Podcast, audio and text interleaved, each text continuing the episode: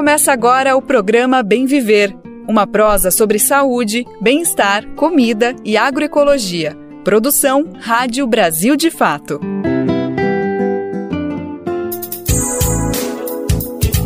Hoje é segunda-feira, dia 2 de janeiro de 2023. Feliz Ano Novo! É com muita alegria que eu anuncio o primeiro Bem Viver do ano. Eu sou Lucas Weber e convido você para irmos juntos e juntas participar da nossa prosa diária, hoje e ao longo de todo 2023. Espero que você tenha tido uma ótima passagem de ano, próxima de amigos, familiares e tenha chegado em 1 de janeiro com todo vapor. Por aqui estamos só começando, viu? O programa de hoje promete. Vamos logo atualizar tudo sobre a posse de Luiz Inácio Lula da Silva para o terceiro mandato presencial. Foi uma festa linda ontem em Brasília e vamos trazer todos os detalhes no programa de hoje. E não é só isso, hein? Em 2023, o nosso compromisso segue. Aqui no Bem Viver, nossa prosa diária traz dicas de saúde, alimentação, debatemos meio ambiente, cultura e muito mais do que faz parte do nosso Bem Viver povo brasileiro entregou a faixa a Lula. Vamos entender como foi esse momento histórico que o presidente eleito recebeu de oito representantes da sociedade civil a faixa presidencial. O luto pelo rei. Vamos atualizar sobre como familiares, amigos e o país inteiro está lidando com a despedida do eterno Pelé. O velório acontece hoje em Santos e você vai conhecer uma iniciativa do povo Munduruku, no oeste do Pará, que serve de exemplo para o país inteiro e para o próprio governo federal sobre como combater o garimpo ilegal na Amazônia. A gente está no ar com Bem Viver de segunda a sexta-feira, sempre às 11 horas da manhã na Rádio Brasil Atual 98,9 FM, na Grande São Paulo. E também pela nossa rádio web no site radiobrasildefato.com.br, que você pode ouvir em todo mundo. Dá para ouvir o programa nos aplicativos de podcast e na rede de rádios parceiras que retransmitem o bem viver de norte a sul do país. São mais de 100 emissoras. E faça parte você dessa rede. Para saber como, vá em radiobrasildefato.com.br e acesse como ser uma rádio parceira. Aliás, manda seu recadinho aqui pra gente também, viu? Nós queremos você participando ativamente dessa prosa que não acaba aqui no rádio. Nosso e-mail é radio@brasildefato.com.br e também dá para deixar seu recadinho no WhatsApp. O número é 11 95691 6046. Repetindo, 11 95691 6046. Programa Bem Viver. Sua edição diária sobre saúde, bem-estar, comida e agroecologia. E começamos o Bem Viver de hoje trazendo tudo o que aconteceu ontem, dia de posse do presidente Luiz Inácio Lula da Silva para o terceiro mandato presencial. Brasília amanheceu já quente.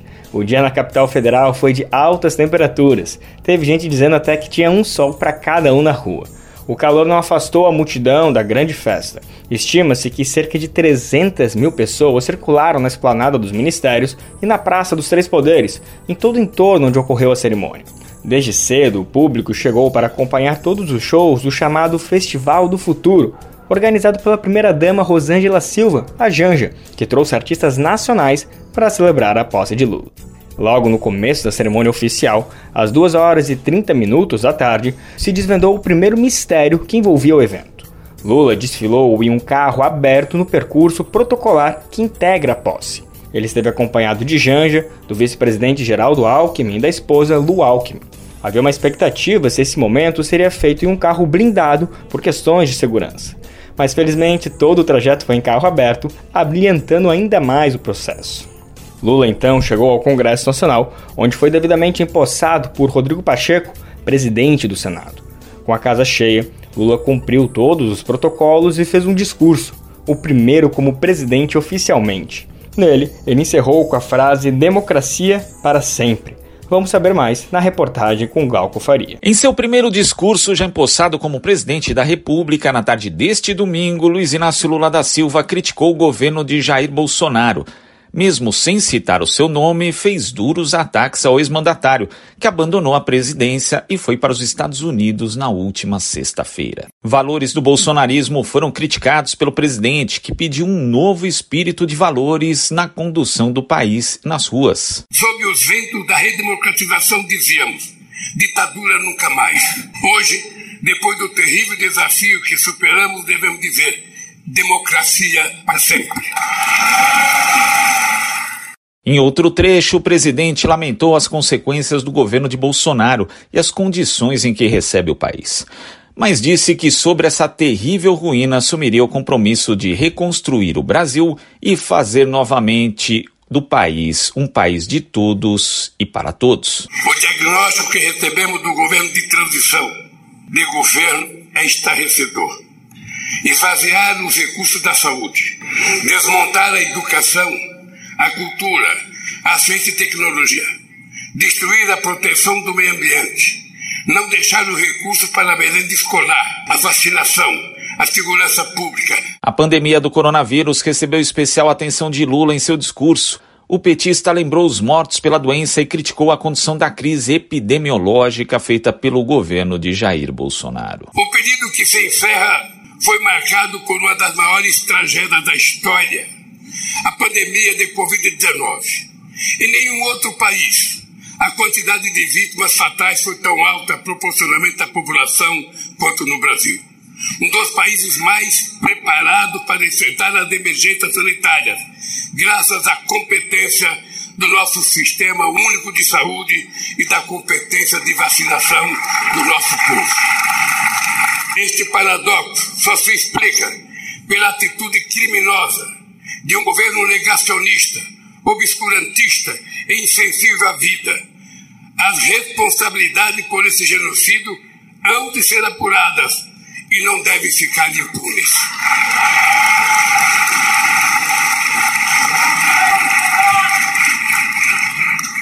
O que nos cabe no momento é prestar solidariedade aos familiares, pais, órfãos, irmãos e irmãs de quase 700 mil vítimas da pandemia. De São Paulo, da Rádio Brasil de Fato, com reportagem de Igor Carvalho, locução Glauco Faria.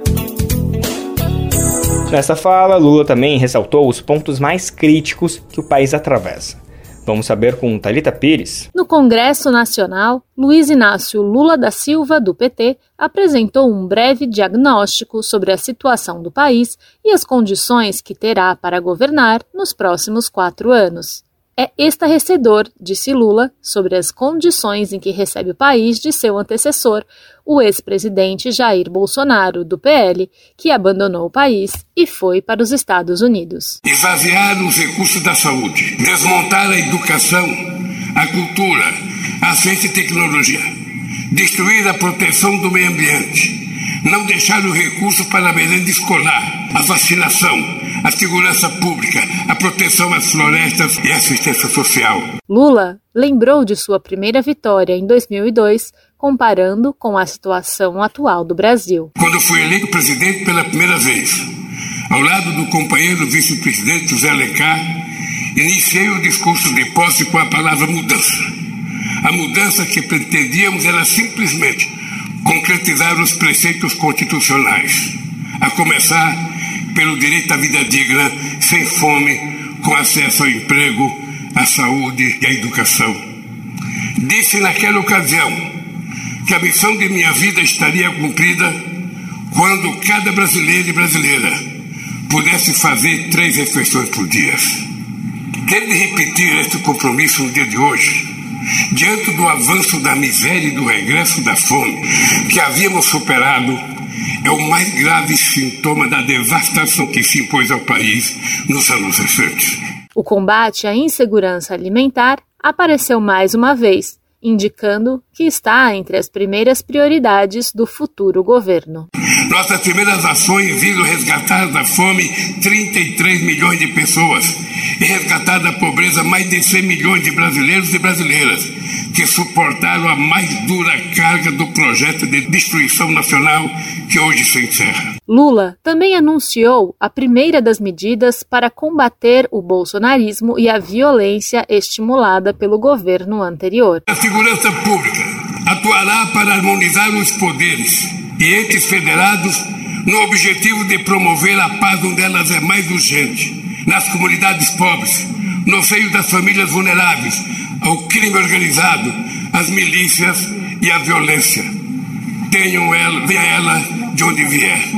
Estamos revogando os criminosos decretos de ampliação de acesso a armas e munições que tanta insegurança o teto de gastos, símbolo da gestão do ex-presidente Michel Temer, também será alvo do governo petista. O SUS é provavelmente a mais democrática das instituições criada pela Constituição de 88. Certamente por isso foi a mais perseguida desde então e foi também a mais prejudicada por uma estupidez chamada teto de gastos que haveremos de revogar. Ainda na lista das medidas anunciadas pelo presidente brasileiro apareceram o programa Bolsa Família Renovado, mais forte e mais justo, e a transição energética e ecológica para uma agropecuária e uma mineração sustentável, uma agricultura familiar mais forte, uma indústria mais verde. O compromisso com o meio ambiente também apareceu no discurso de Lula. Nossa meta é alcançar o desmatamento zero na Amazônia, a emissão zero de gás de efeito estufa na matriz energética. Além de estimular reaproveitamento de pastagens degradadas, o Brasil não precisa desmatar para manter e ampliar sua estratégica fronteira agrícola. De São Paulo, da Rádio Brasil de Fato, com reportagem de Igor Carvalho, Talita Pires. Logo após, Lula participou das honrarias das Forças Armadas e seguiu para o Palácio do Planalto, sede do governo federal, onde ocorreu talvez o momento mais emblemático do dia e que certamente ficará para a história. Lula subiu a rampa para receber a faixa, acompanhado do povo brasileiro. Como o ex-presidente Jair Bolsonaro se retirou para os Estados Unidos, ficou em aberto quem seria o responsável por entregar a faixa presidencial, gesto que tradicionalmente ocorre entre o ex-presidente e o recém-possado. Num gesto de extrema grandeza, um grupo de oito pessoas foi escolhido para compor essa transição, Vamos conhecer cada uma delas na reportagem com Rodrigo Gomes. O momento da subida da rampa do Palácio do Planalto, o mais simbólico das cerimônias de posse presidencial no Brasil, contou com uma surpresa emocionante. Um grupo de oito representantes da sociedade foi escolhido pela organização do evento para acompanhar Lula no percurso e no recebimento da faixa presidencial.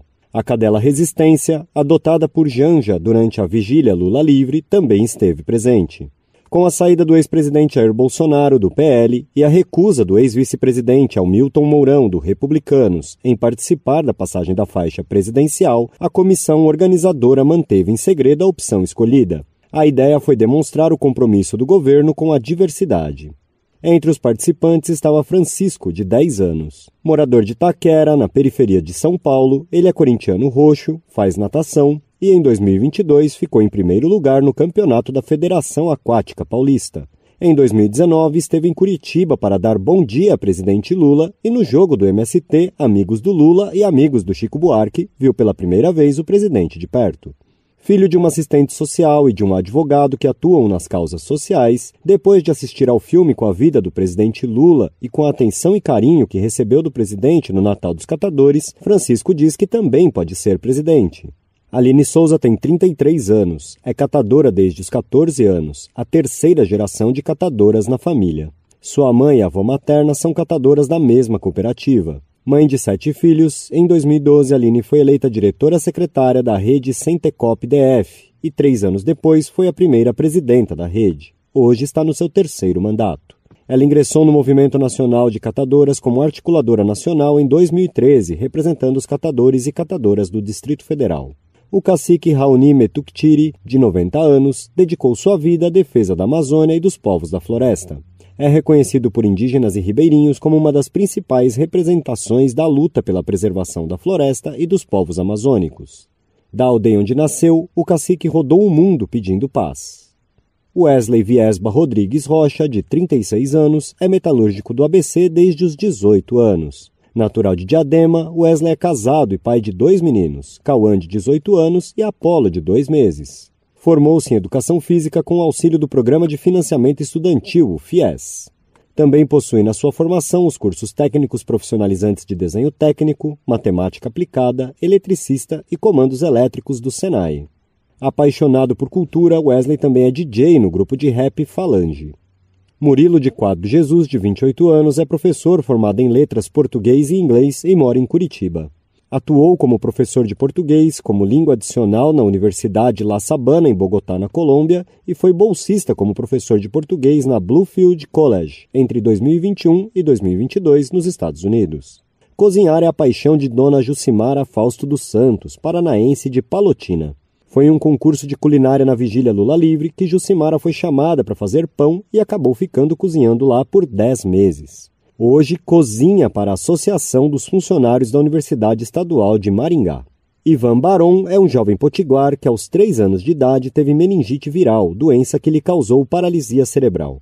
É referência na luta anticapacitista e considerado um dos embaixadores da inclusão nessa sociedade excludente. Flávio Pereira, de 50 anos, é natural de Pinhalão, estado do Paraná. Artesão esteve na Vigília Lula Livre nos 580 dias, ajudando nas atividades cotidianas. De São Paulo, da Rádio Brasil de Fato, com informações da redação, locução Rodrigo Gomes. Após receber a faixa, Lula fez então um discurso ao povo brasileiro. Em frente à multidão, o presidente empossado se emocionou ao falar da situação da fome que o país enfrenta hoje. Vamos ouvir. Minhas amigas e meus amigos, quando digo governar, eu quero dizer cuidar. Mais do que governar, Vou cuidar com muito carinho deste país e do povo brasileiro. Nesses últimos anos, o Brasil voltou a ser um país mais desigual, um dos países mais desiguais do mundo. Há muito tempo não víamos tamanho abandono e desalento nas ruas. Mães garimpando lixo em busca de alimento para os seus filhos. Famílias inteiras dormindo ao relento, enfrentando o frio, a chuva e o medo crianças vendendo bala ou pedindo esmola, quando deveriam estar na escola, vivendo plenamente a infância que tem direito. Trabalhadores e trabalhadoras desempregados, exibindo nos semáforos cartazes de papelão com a frase que nos envergonha a todos. Por favor, me ajuda.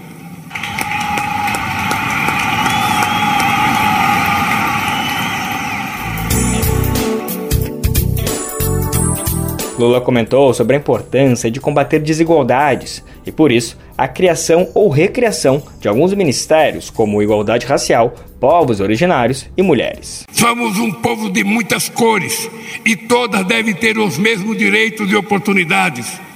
Ninguém será cidadão ou cidadã de segunda classe.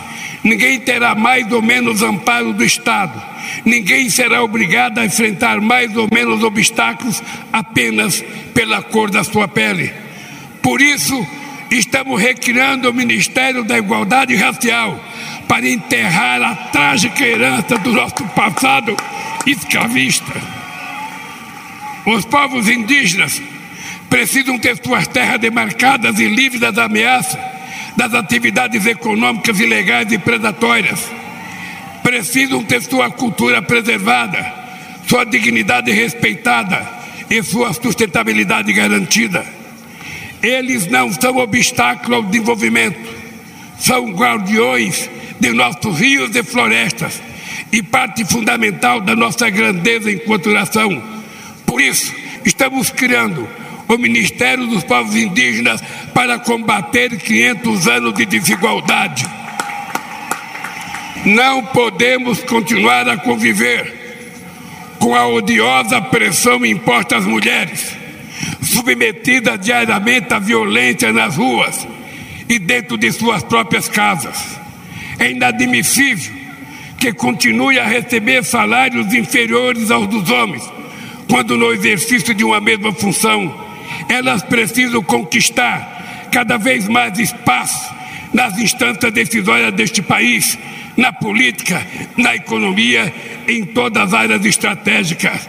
As mulheres devem ser o que elas quiserem ser, devem estar onde quiserem estar. Por isso, estamos trazendo de volta o Ministério das Mulheres. Por fim, Lula encerrou o discurso pedindo união do Brasil para reconstruir o país. Quero terminar pedindo a cada um e a cada uma de vocês que a alegria de hoje seja matéria-prima da luta de amanhã e de todos os dias que virão. que a esperança de hoje fermenta o pão que há de ser repartido entre todos e que estejamos sempre prontos a reagir em paz e em ordem a quaisquer ataques extremistas que queiram sabotar e destruir nossa democracia. Na luta pelo bem do Brasil, usaremos as armas que os nossos adversários mais temem. A verdade que se sobrepôs à mentira, a esperança que venceu o medo e o amor que derrotou o ódio. Viva o Brasil e viva o povo brasileiro!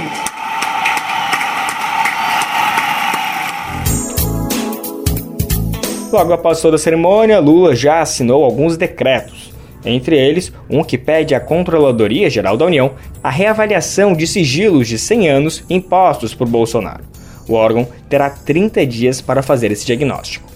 Lula também assinou um decreto que garante o Bolsa Família de 600 reais para a população e outras medidas foram assinadas, como para a redução do armamento da população e reforço do combate ao desmatamento e garimpo na Amazônia. Agora, oficialmente, a equipe do governo Lula começa a pôr em prática muito do que estava se preparando nos últimos meses. Como comentamos antes e todo mundo acompanhou, logo após o resultado das eleições em 30 de outubro, foi formada uma equipe cercada de especialistas para fazer um diagnóstico do que o novo governo enfrentaria pela frente. Entre novembro e dezembro, parte de todo esse trabalho foi sendo divulgado, mostrando o tamanho do desmonte de Estado que o país enfrentou nos últimos anos. Uma das áreas que mais preocupa é a saúde. A equipe de transição definiu a situação como um apagão total de dados. Os relatórios apresentados demonstraram uma falta de informações gerais sobre questões básicas, como filas para atendimento, cirurgias, consultas, vacinação e por aí vai. A equipe de transição havia apresentado pelo menos 10 prioridades para o início do governo. Uma ação que se cogita é a volta do estado de emergência sanitária em relação à Covid, a equipe que atuou na transição vê com preocupação a situação do país e os ventos que sopram de fora. Os outros países do mundo também fazem ligar o sinal de alerta.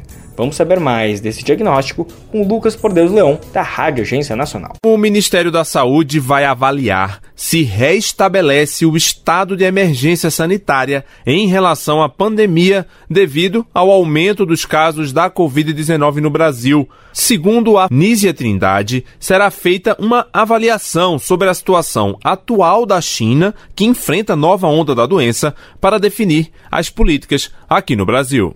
Nós vamos estar observando se é o caso mesmo de uma revisão da questão da emergência sanitária, uma vez que emergência sanitária não necessariamente significa situação mais aguda, mas uma situação de cuidados permanentes e uma série de medidas que vão ser tomadas à luz dessa avaliação científica que nós vamos estar restabelecendo. O fim do estado de emergência sanitária no Brasil foi decretado em abril deste ano devido à melhora da situação da pandemia no país.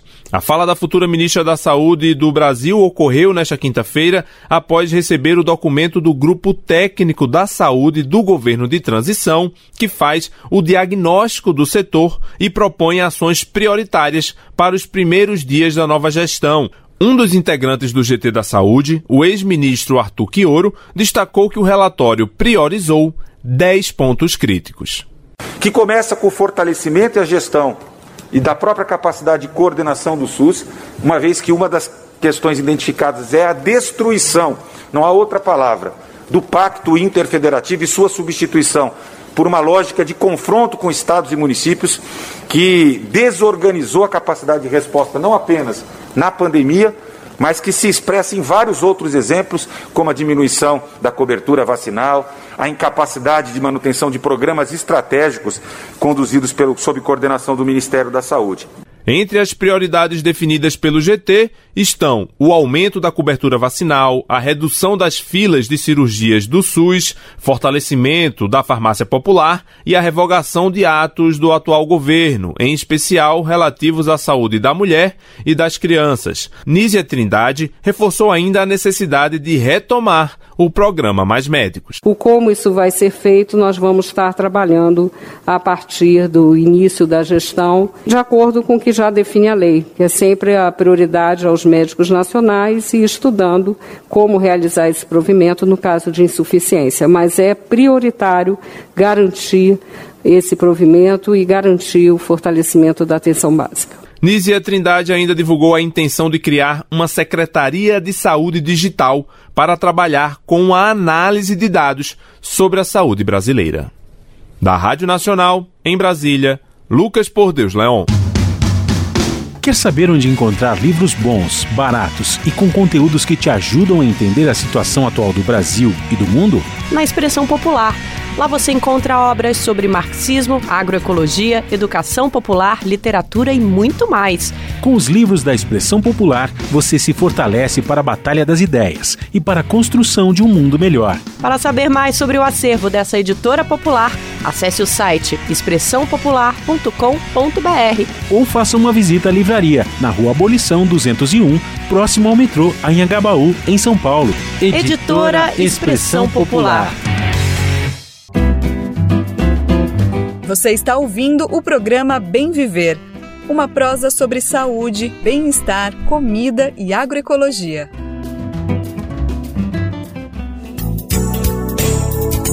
Agora a gente vai para a Amazônia, uma região próxima Santarém, no oeste do Pará, contar sobre uma iniciativa incrível do povo munduruku. No final do ano passado, 23 aldeias instituíram um coletivo para atuar com produtos da sociobiodiversidade amazônica na região do Alto Tapajós. O objetivo é fortalecer a economia local, gerar autonomia para as comunidades e, consequentemente, combater o garimpo ilegal na região. A criação do coletivo é um dos resultados da oficina agroextrativista realizada ainda em novembro, com apoio do projeto Saúde e Alegria, para levantar os potenciais produtivos da região e formas de organização. Os encontros aconteceram durante quatro dias e reuniram 300 indígenas, entre caciques, pajés, lideranças, educadores e parceiros. O foco foi que as famílias aprendessem a utilizar conhecimentos próprios das comunidades para gerar renda. As aldeias têm como costume a coleta de produtos de espécies de valor comercial, como castanhas, copaíba, produção de mudas, manejo de abelhas sem ferrão e por aí vai. Para saber mais sobre a iniciativa, a gente conversou com o coordenador do projeto Saúde Alegria, Caetano Scanavino. Ele participou das oficinas e é uma liderança referência na região. Vamos saber mais na conversa que eu tive com ele. O Bem Viver Agora tem o prazer de conversar com o ativista Caetano Scanavino. Ele é coordenador do projeto Saúde e Alegria, que atua na Amazônia, principalmente na região do Rio Tapajós para começar nossa conversa. Eu primeiro te cumprimento, Caetano. Agradeço demais a sua disponibilidade para estar aqui conversando com a gente do Brasil de Fato, viu? Ô, Lucas, a gente que agradece a oportunidade também de trazer um pouquinho Tapajós, a Amazônia, essa realidade, essa luta também dos povos indígenas, dos Munduruku aí, manter esse rio vivo, essa Amazônia viva. Perfeito, Caetano. Muito obrigado mais uma vez. Para começar a nossa conversa, eu queria que tu contasse um pouquinho dessa experiência que você, em nome do projeto Saúde e Alegria, teve de realizar uma oficina, de realizar uma oficina agroestativista em dezenas de comunidades Munduruku, na região oeste do Pará, que teve como resultado a criação de um coletivo na região. Me parece que um dos objetivos foi trabalhar os potenciais produtivos da região e as formas de organização na comunidade. Conta para a gente um pouquinho mais sobre essa oficina e esse resultado da criação do coletivo, por favor. Então, isso aí vem já de uma solicitação das lideranças Munduruku, do cacique geral Munduruku, Arnaldo Cabá, principalmente da região ali é, do Alto Tapajós, um pedido para o projeto Saúde e Alegria dar um apoio também na busca de alternativas econômicas ao garimpo, tendo em vista que essa é uma região bastante impactada pela mineração ilegal, né? A gente está aqui na região de Santarém, que é considerado o Baixo Tapajós, nessa área aqui, Alter do Chão, não tem garimpo. Os garimpos eles começam mais ou menos a partir de 300 quilômetros dessa região na qual estou falando para vocês, do Médio Tapajós é, é, é, para cima, né, de Taituba, Jacareacanga em diante, que é onde está né, concentrada a, as aldeias e a principal é, é, região e terra ali do povo munduruku, né? E a gente sabe também todas essas dificuldades que eles têm, não só com a questão é, é, é dos conflitos, do mercúrio, essa coisa toda, mas é, a esperança, por exemplo, de uma ação de governo que faça se cumprir a lei. né? E isso, eles estão há bastante tempo esperando isso, não estão contando, né? Com o governo fazendo o papel dele. O que a gente testemunhou nesses últimos anos foi um aumento, é, principalmente do TI Munduruku, em mais de 300% da expansão do garimpo né, nessa região. E, ao mesmo tempo, também tirar o garimpo de um dia para o outro é um desafio grande. E como é que a gente consegue, né, ao mesmo tempo que cobra essa ação de governo para que se cumpra a legislação, também se antecipar e buscar alternativas econômicas ali para que eles possam estar garantindo não só a geração de renda, mas também uma segurança alimentar, é, tendo em vista também os impactos, toda a degradação ambiental que essa atividade acaba comprometendo, né? A própria subsistência, o peixe, é, não é um desafio muito fácil.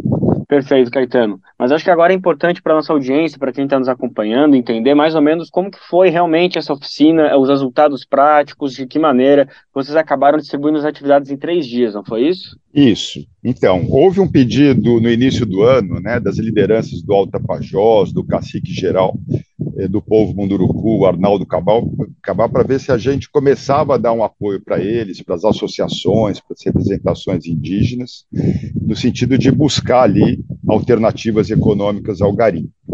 E depois, mais ou menos lá para o mês de maio, houve um encontrão né, o encontro Pussurudu, o quinto encontro Pussurudu na região do Cururu, onde se discutiu várias coisas, um evento que reuniu caciques, pajés, lideranças, educadores. Entre essas coisas também, é, é, um passo à frente no sentido de começar a se pensar nessas alternativas econômicas. Naquele encontro de maio foi criado um grupo de trabalho, com a participação também da COIAB, do próprio Projeto Saúde e Alegria, da FUNAI e de todas as associações, as principais associações indígenas ali da região do Alto Tapajós. Né? De lá para cá, ficou-se de dar um passo mais concreto, que seria fazer uma oficina específica com um público ali de lideranças é, voltadas né, e mobilizadas para a questão produtiva, que foi o que aconteceu agora.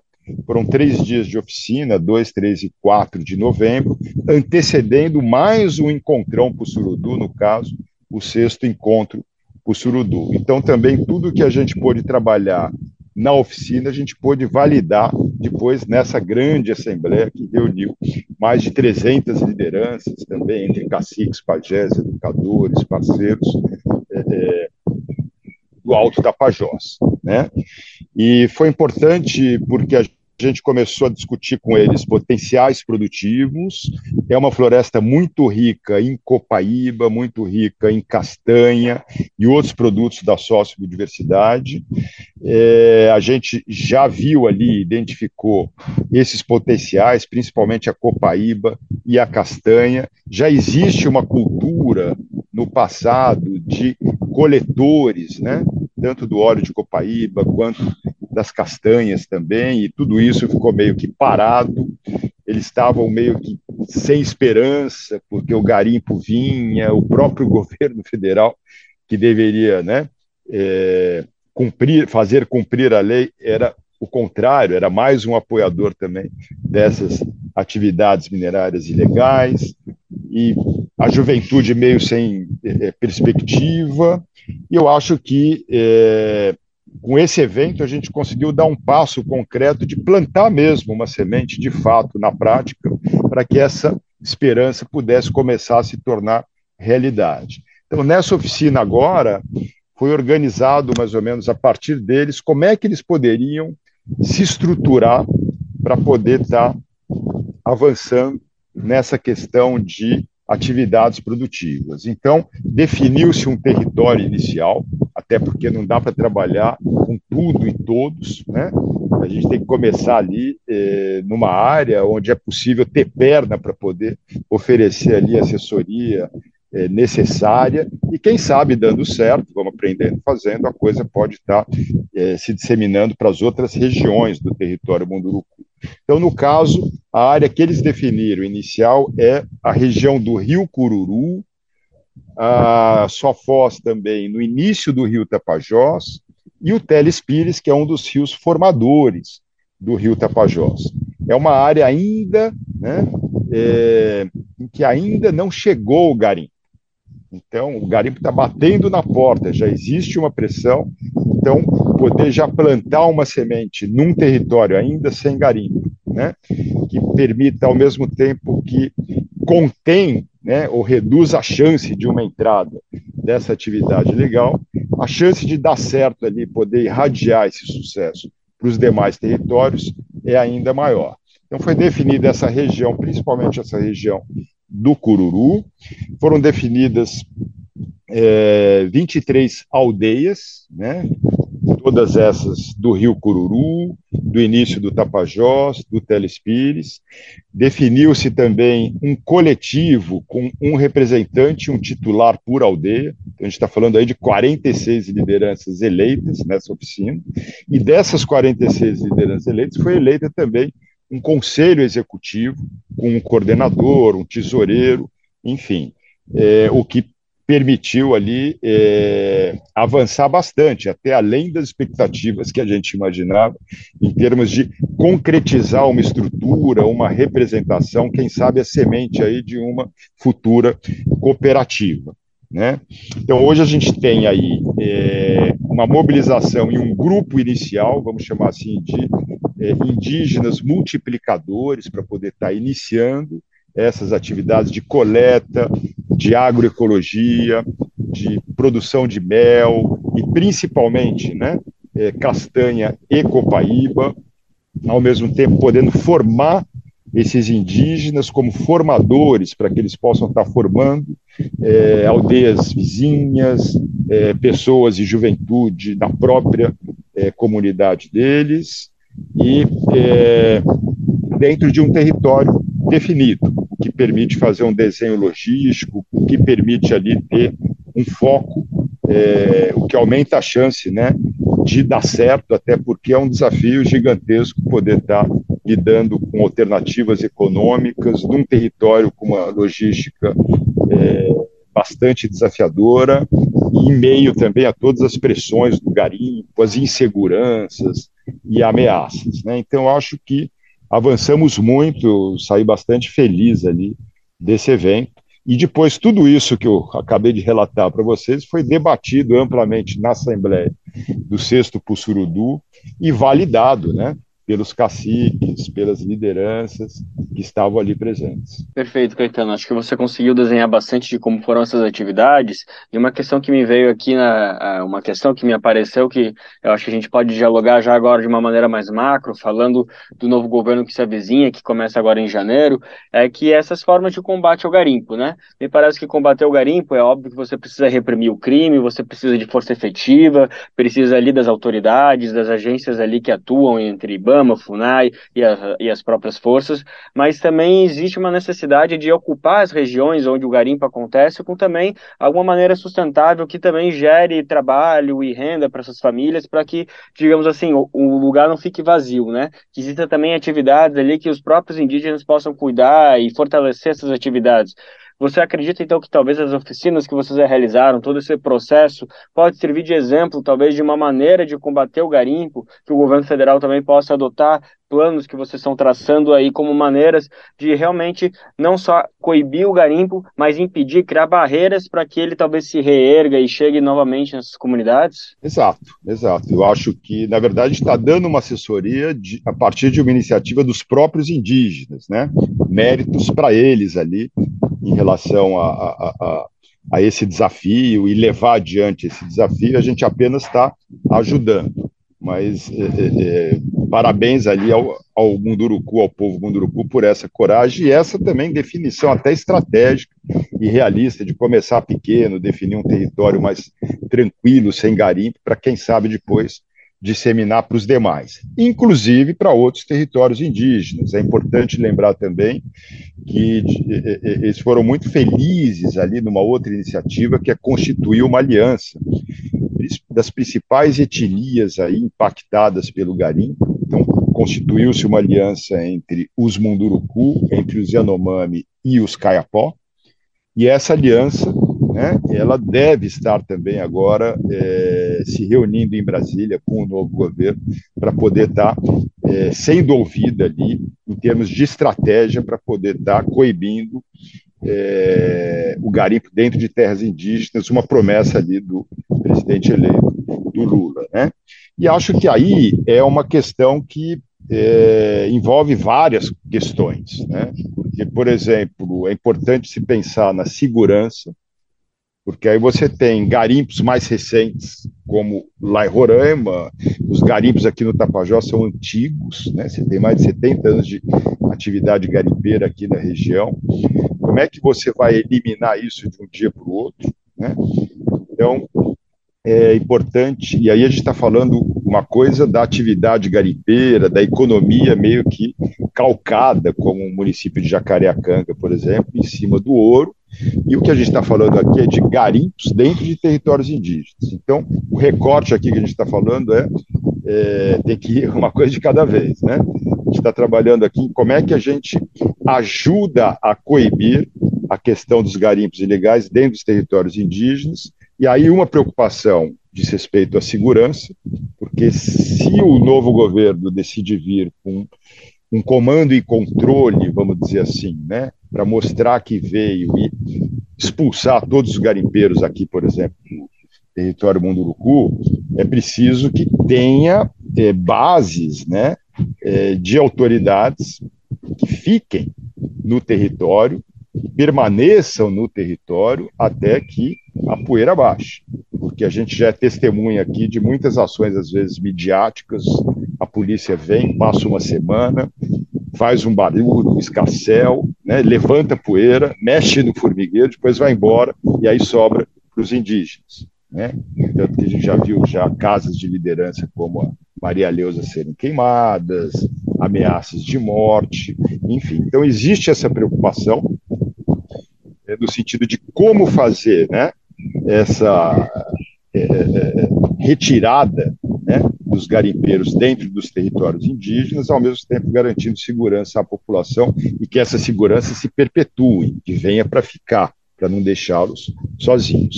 E a segunda coisa é justamente é, é, poder estar tá trabalhando simultaneamente alternativas econômicas para reconstruir uma cultura né, de renda, de negócios, ou mesmo voltar ao modo de vida que não é só baseado em ouro, dinheiro, né, voltar ao modo de vida do bem viver, né, e que se pode também, é, além de garantir os alimentos, garantir renda a partir da economia da floresta em pé.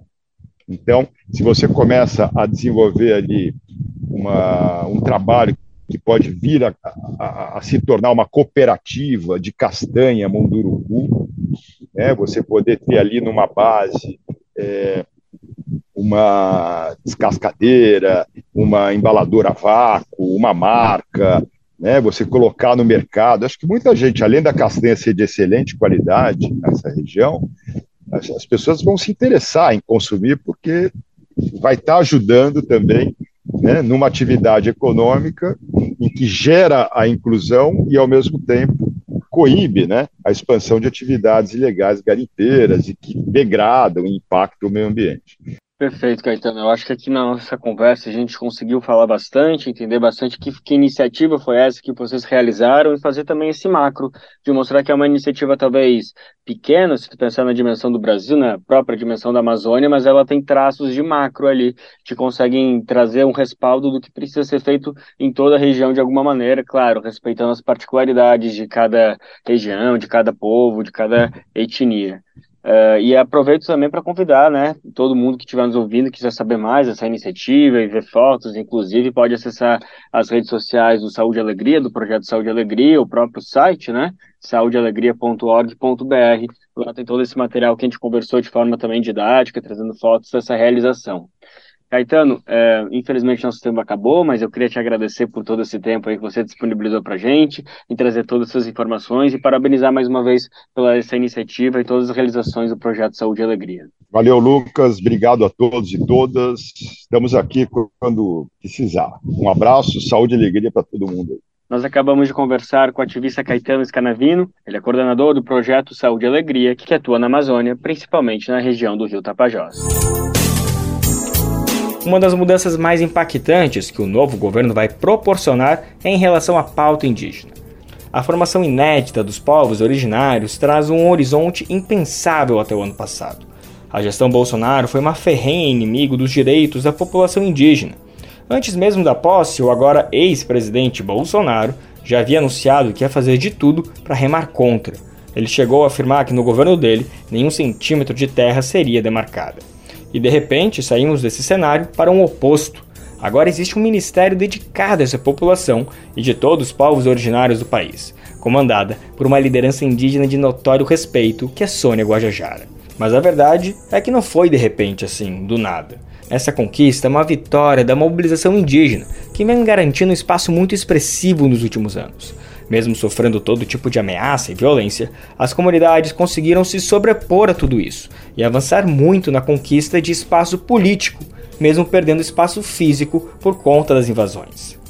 A nossa repórter Gabriela Moncal montou um material que conta um pouco dessa trajetória dos últimos anos e quais são os novos desafios e horizontes que 2023 carrega. Vamos conferir com o Rodrigo Gomes. Não é o mundo que precisa de solução, nós é que estamos fazendo tudo errado. Essa frase foi proferida por Estela Vera, rezadora Ava Guarani do Mato Grosso do Sul, a antropóloga Lauriene Seragusa. A mensagem aborda o afastamento dos povos indígenas de seus territórios e tradições como sintomático do fim do mundo já em curso. Suas palavras sintetizam o cenário de guerra contra os povos indígenas com o qual o ano de 2023 entrará. Outro fato é ter sido assassinada a tiros por dois homens no último dia 15 de dezembro. Estela foi morta aos 67 anos e tombou na frente do filho no Tecorá, que é o território tradicional Ivi-Catu, terra que ela defendia contra o arrendamento. O ano de 2022, o último do governo Bolsonaro, foi marcado pelo crescimento da violência contra os povos originários. De acordo com o levantamento da CPT, Comissão Pastoral da Terra, só no primeiro semestre um terço de todas as vítimas de conflitos por terra foram indígenas. Mas não só de ataques o ano se fez para os povos originários. Diante da paralisação dos processos demarcatórios, os indígenas fizeram suas próprias retomadas de terra em diferentes partes do país. Além disso, o pleito de 2022 foi aquele em que, de forma inédita, o movimento disputou cargos institucionais de forma coordenada nacionalmente. Pela primeira vez, duas mulheres indígenas e ativistas do movimento foram eleitas deputadas federais. São os casos de duas representantes do PSOL, Célia Chacriabá e Sônia Guajajara, que vai trocar o parlamento pelo Ministério dos Povos Indígenas. Para a cacique Mandi Pataxó, 2022 foi um ano de grande resistência. Ela destaca as constantes caravanas, mobilizações a Brasília e incidência internacional do movimento indígena. De fato, as idas à capital do país foram várias, com destaque para o acampamento Terra Livre, que depois de dois anos voltou ao seu formato presencial. A 18ª edição desta, que é a maior mobilização indígena do país, reuniu cerca de 8 mil pessoas em abril deste ano. O mote utilizado foi Retomando o Brasil, demarcar territórios e aldear a política. Com a vitória presidencial de Luiz Inácio Lula da Silva, do PT, há expectativa para ver como as principais pautas indígenas serão vistas pelo poder institucional. A expectativa cresce com a participação da APIB, Articulação dos Povos Indígenas do Brasil, na equipe de transição do governo Lula. Outro fato importante é o anúncio da criação do Ministério dos Povos Indígenas. Entre as demandas já apresentadas pela APIB ao novo governo estão a demarcação imediata de ao menos 13 terras indígenas, desintrusão de invasores como garimpeiros e madeireiros em territórios indígenas e reestruturação da FUNAI e desmilitarização dos distritos sanitários especiais indígenas. Na versão online desta matéria você confere mais detalhes sobre o assunto. Acesse brasildefato.com.br e leia mais sobre a tese do marco temporal, a resistência indígena diante da cultura do ódio e a importância das demarcações. Da Rádio Brasil de Fato, com reportagem de Gabriela Moncal, de São Paulo, Rodrigo Gomes. Uma luta internacional pela preservação das ariranhas azuis deu um passo importante recentemente. Essa espécie chegou a ser considerada extinta na década de 90. Haviam apenas três espécies vivas no Cerrado, região onde o pássaro pertence. Mas os ambientalistas brasileiros não desistiram da causa e, com apoio internacional, esse animal foi capturado e levado para a Europa, ser criado em cativeiro.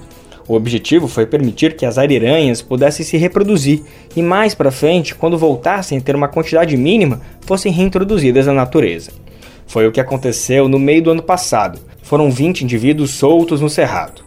Depois, em dezembro, um balanço divulgado pelo ICMBio revelou que três desses animais foram mortos por predadores naturais. O resultado triste era esperado. Segundo os pesquisadores, é necessário que, por um longo período, sejam reintroduzidas mais espécies. Segundo os pesquisadores, é necessário que, por um longo período, sejam reintroduzidos mais indivíduos criados em cativeiro. Vamos entender melhor essa história com Fabiane Sampaio, da Rádio Agência Nacional. Três de 20 ararinhas azuis que voltaram a cortar os céus da Caatinga Baiana este ano, depois de duas décadas extintas na natureza, foram mortas por aves de rapina na região. O, de acordo com o ICMBio, o Instituto Chico Mendes de Conservação da Biodiversidade, foram anos de planejamento até que o projeto de reintrodução da espécie finalmente conseguisse trazer para o Brasil, em 2020, mais de 50 animais que viviam em cativeiro na Europa. Em junho foram soltas oito dessas aves. Em dezembro, mais 12. Duas espécies são suspeitas de provocar as mortes de duas ararinhas do primeiro grupo solto, o carcará e o falcão de coleira. A terceira foi morta poucos dias depois de ser libertada em 10 de dezembro. Um dos predadores identificados foi o gavião pernilongo. Camille Lungarini, coordenadora executiva do Plano de Ação Nacional da Ararinha Azul do ICMBio explica que as aves são equipadas com transmissores e há um cuidadoso trabalho de monitoramento após a soltura. Então, elas são monitoradas diariamente, três vezes por dia, né? De manhã é feita, então, a contagem de todos os animais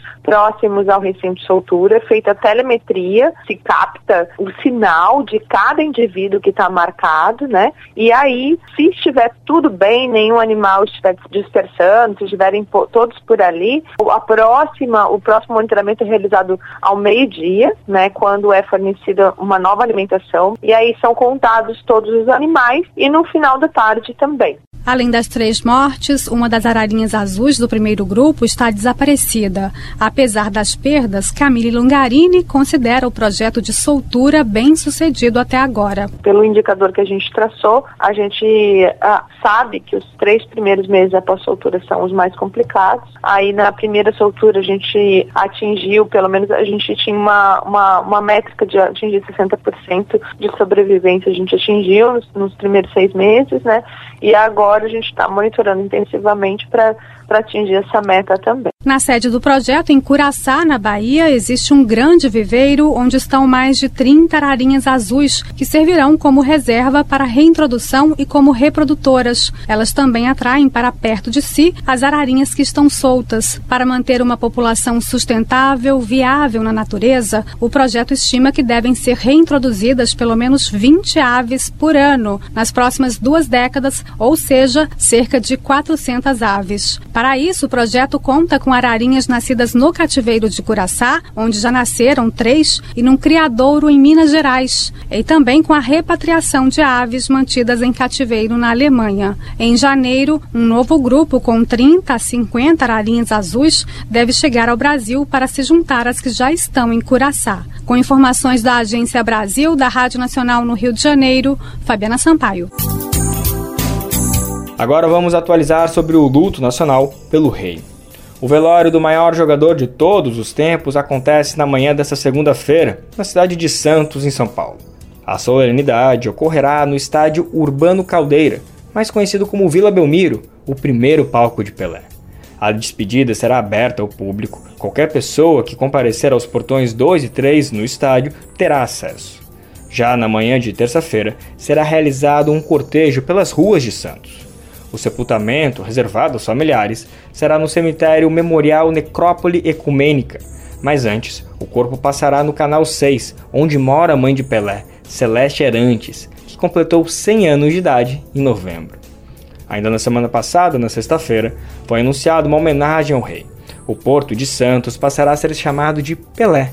O complexo portuário é o maior da América Latina considerada a porta de entrada e saída do setor produtivo brasileiro com o mercado exterior. E para encerrar o Bem Ver de hoje, com um cheiro de verão, a gente separou um conteúdo especial para pais e responsáveis. Esse momento de férias escolares é sempre de muita alegria para a criançada. Para quem não, né? Mas parece que quando a gente é pequeno tem um gostinho redobrado. De qualquer forma, para os pais, às vezes, o sentimento não é bem o mesmo, né? Ter mais tempo com os filhos em casa exige alguns cuidados extras e tem que achar um equilíbrio entre permitir que a criança saia da rotina, mas ao mesmo tempo não relaxe demais e abrir mão de algumas responsabilidades ou cuidados importantes com a saúde. A equipe da Rádio Nacional preparou um material trazendo dicas de como fazer desse momento um período de alegria e bom proveito para toda a família. Quem conta pra gente é Márcia Vieira. As crianças costumam esperar o ano todo pelos períodos de férias escolares. Durante essas pausas das aulas, elas quebram um pouco a rotina, passando a não ter horários pré-estabelecidos para dormir e comer, podem se expor mais às telas entre outras ações que dão a sensação de mais liberdade. Mas, mesmo durante as férias, manter hábitos saudáveis das crianças é fundamental para a qualidade de vida delas. Atividades em família dão muito prazer e criam memórias afetivas para a vida toda. Algumas ações nesse sentido podem fazer toda a diferença na vida das crianças. Grace Teles, odontopediatra com formação em medicina do estilo de vida, dá algumas dicas para uma interação benéfica entre pais e filhos nos períodos de férias escolares. Reserve um horário para realizar em família atividades recreativas e prazerosas para os adultos e para as crianças, sobretudo quando envolvem atividade física. Visitar parentes que as crianças não tenham muito contato Viver novas experiências, seja passeando em lugares novos ou inventando novas brincadeiras. Estimular a autonomia da criança, que seja em seu autocuidado, mas também no cuidado com o seu ambiente, por exemplo, o quarto. Manter o contato com a natureza é sempre bom para a saúde de adultos e crianças e promove muitos aprendizados, como destaca Grace Teles. As atividades na natureza, tanto para o adulto como para a criança, promovem a saúde.